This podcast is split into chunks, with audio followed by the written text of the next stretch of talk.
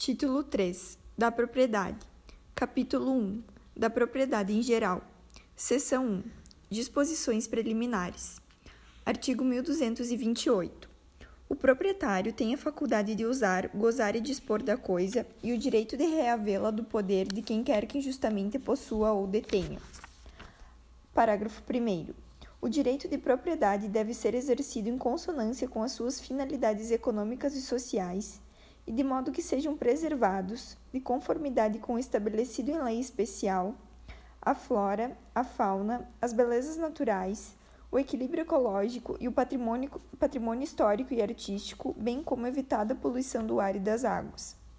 Parágrafo 2. São defesos os atos que não trazem ao proprietário qualquer comodidade ou utilidade e sejam animados pela intenção de prejudicar outrem. Parágrafo 3. O proprietário pode ser privado da coisa nos casos de desapropriação por necessidade ou utilidade pública ou interesse social, bem como no de requisição em caso de perigo público iminente. Parágrafo 4. O proprietário também pode ser privado da coisa se o imóvel reivindicado consistir em extensa área, na posse ininterrupta e de boa-fé, por mais de cinco anos, de considerável número de pessoas, e estas nela houverem realizado, em conjunto ou separadamente, obras e serviços considerados pelo juiz de interesse social e econômico relevante. Parágrafo 5. No caso do parágrafo antecedente, o juiz fixará a justa indenização devida ao proprietário, pago o preço, valerá a sentença como título para o registro do imóvel em nome dos possuidores. Artigo 1229. A propriedade do solo abrange do espaço aéreo e subsolo correspondentes, em altura e profundidades úteis ao seu exercício, não podendo o proprietário opor-se a atividades que sejam realizadas por terceiros a uma altura ou profundidade tais que não tenha ele interesse legítimo em impedi-las. Artigo 1230. A propriedade do solo não abrange as jazidas, minas e demais recursos minerais, os potenciais de energia hidráulica, os monumentos arqueológicos e outros bens referidos por, por leis especiais. Parágrafo único. O proprietário do solo tem o direito de explorar os recursos minerais de emprego imediato na construção civil, desde que não submetidos à transformação industrial, obedecido o disposto em lei especial. Artigo 1231. A propriedade presume-se plena e exclusiva até prova em contrário. Artigo 1232. Os frutos e mais produtos da coisa pertencem, ainda quando separados, ao seu proprietário, salvo se, por preceito jurídico especial, couberem a outrem. Seção 2. Da descoberta. Artigo 1233. Quem quer que ache coisa alheia perdida, há de restituí-la ao dono ou legítimo possuidor. Parágrafo único. Não o conhecendo, o descobridor fará por encontrá-lo e, se não o encontrar, entregará a coisa achada à autoridade competente. Artigo 1234.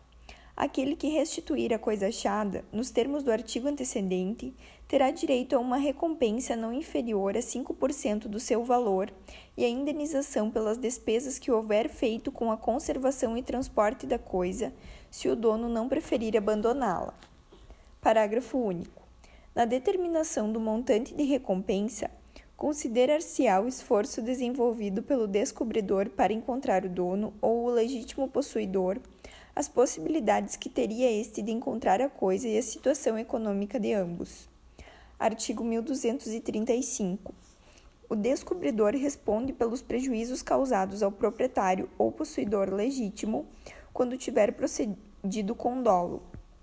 Artigo 1236. 6. A autoridade competente dará conhecimento da descoberta através da imprensa e outros meios de informação, somente expedindo editais se o seu valor os comportar. Artigo 1237. Decorridos 60 dias da divulgação da notícia pela imprensa ou do edital, não se apresentando quem comprove a propriedade sobre a coisa, será esta vendida em esta pública e deduzidas do preço as despesas, mais a recompensa do descobridor, pertencerá o remanescente ao município em cuja circunscrição se deparou o objeto perdido. Parágrafo único. Sendo de diminuto valor, poderá o município abandonar a coisa em favor de quem o achou. Capítulo 2 da aquisição da propriedade imóvel. Seção 1 da uso capião. Artigo 1238. Aquele que, por 15 anos, sem interrupção nem oposição, possuir como seu um imóvel, adquire a propriedade independentemente de título e boa-fé, podendo requerer ao juiz que assim o declare por sentença, a qual servirá de título para o registro no cartório de registro de imóveis. Parágrafo único. O prazo estabelecido neste artigo reduzir-se-á a 10 anos se o possuidor houver estabelecido no imóvel sua moradia habitual ou nele realizado obras ou serviços de caráter produtivo. Artigo 1239.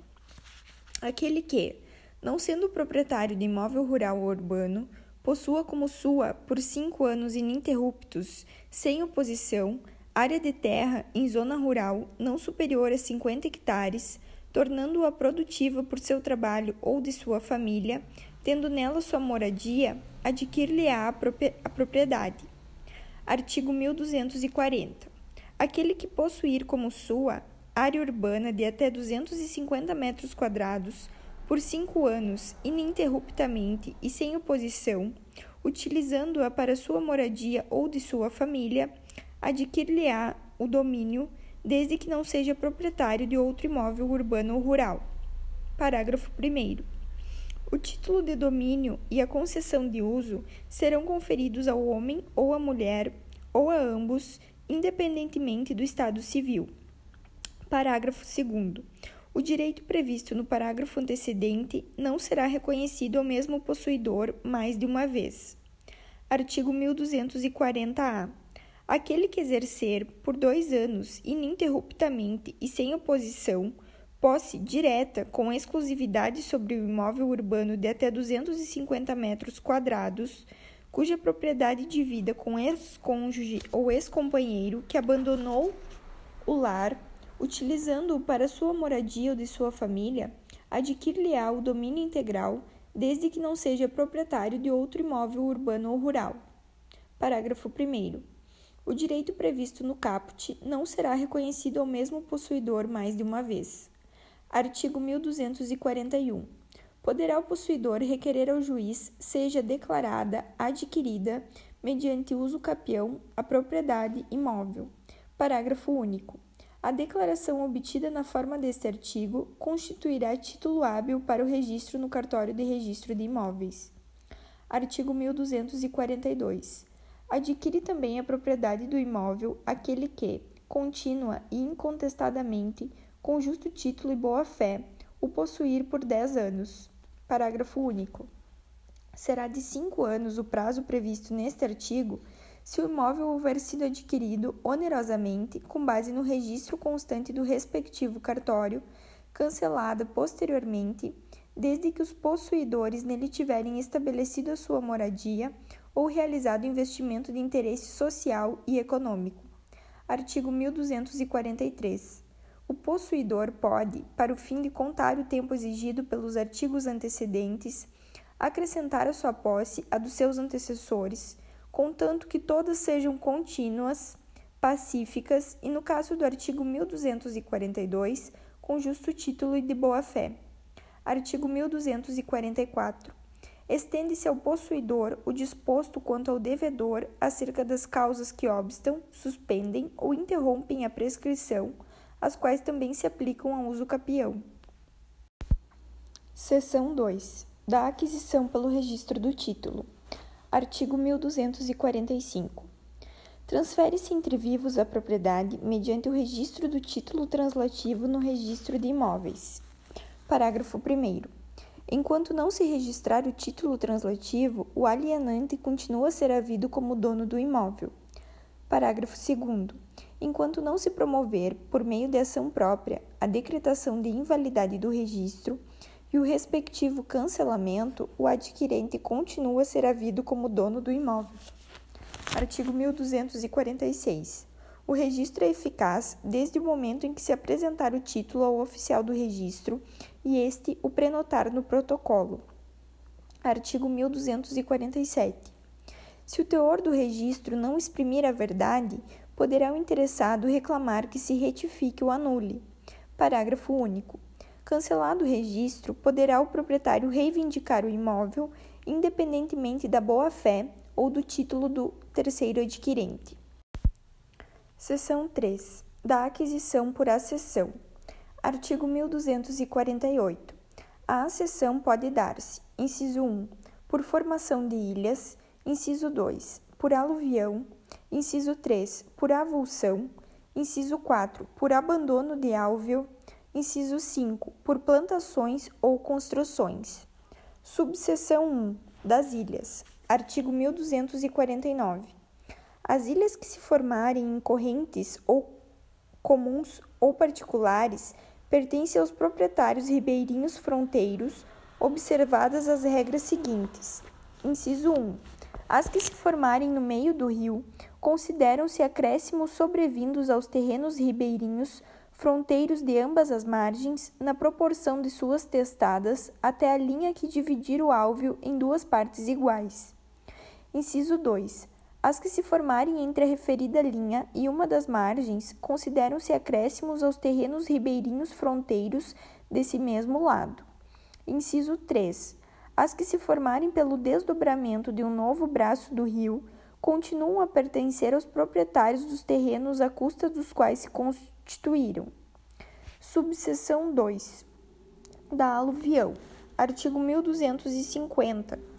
Os acréscimos formados sucessiva e imperceptivelmente por depósitos e aterros naturais ao longo das margens das correntes ou pelo desvio das águas destas pertencem aos donos dos terrenos marginais sem indenização. Parágrafo único. O terreno aluvial que se formar em frente de prédio de proprietários diferentes dividir-se-á entre eles na proporção da testada de cada um sobre a antiga margem. Subseção 3. Da avulsão. Artigo 1251. Quando por força natural violenta uma porção de terra se destacar de um prédio e se juntar a outro, o dono deste adquirirá a propriedade do acréscimo se indenizar o dono do primeiro ou, sem indenização, se, um, se em um ano ninguém houver reclamado. Parágrafo único. Recusando-se ao pagamento de indenização, o dono do prédio que se juntou à porção de terra deverá aquecer a que se remova parte acrescida. Subseção 4. Do álveo abandonado. Artigo 1252. O alveo abandonado de corrente pertence aos proprietários ribeirinhos das duas margens, sem que se tenha indenização os donos dos terrenos por onde as águas abrirem novo curso, entendendo-se que os prédios marginais se estendem até o meio do alveo. Subseção 5. Das construções e plantações. Artigo 1253. Toda construção ou plantação existente em um terreno presume-se feita pelo proprietário e à sua custa até que se prove o contrário. Artigo 1254. Aquele que semeia, planta ou edifica em terreno próprio com sementes, plantas ou materiais alheios, adquire a propriedade destes, mas fica obrigado a pagar-lhes o valor, além de responder por perdas e danos se agiu de má fé. Artigo 1255. Aquele que semeia, planta ou edifica em terreno alheio, perde em proveito do proprietário as sementes, plantas e construções. Se procedeu de boa fé, terá direito à indenização. Parágrafo único.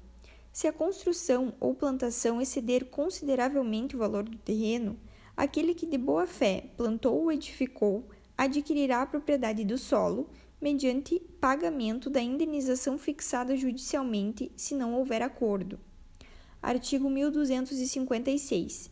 Se de ambas as partes houver má-fé, adquirirá o proprietário as sementes, plantas e construções, devendo ressarcir o valor das acessões. Parágrafo único. Presume-se má-fé no proprietário quando o trabalho de construção ou lavoura se fez em sua presença e sem impugnação sua. Artigo 1257. O disposto no artigo antecedente aplica-se ao caso de não pertencerem as sementes, plantas ou materiais a quem de boa fé os empregou em solo, em solo alheio. Parágrafo único. O proprietário das sementes, plantas ou materiais, poderá cobrar do proprietário do solo a indenização devida quando não puder, não puder havê-la do plantador ou construtor. Artigo 1258. Se a construção feita parcialmente em solo próprio invade solo alheio em proporção não superior à vigésima parte deste, adquire o construtor de boa-fé a propriedade da parte do solo invadido, se o valor da construção exceder o dessa parte e responde, por indenização que represente, também o valor da área perdida e a desvalorização da área remanescente. Parágrafo único. Pagando em décuplo as perdas e danos previstas neste artigo, o construtor de má-fé adquire a propriedade da parte do solo que invadiu, se em proporção à vigésima parte deste, e o valor da construção exceder consideravelmente o dessa parte e não se puder demolir a, a porção invasora sem grave prejuízo para a construção. Artigo 1259. Se o construtor estiver de boa fé e a invasão do solo alheio exceder a vigésima parte deste, adquire a propriedade da parte do solo invadido e responde por perdas e danos que abranjam o valor que, que a invasão acrescer à construção, mais o da área perdida e o da desvalorização da área remanescente. Se de má fé, é obrigado a demolir o que nele construiu, pagando as perdas e danos apurados, que serão devidos em dobro.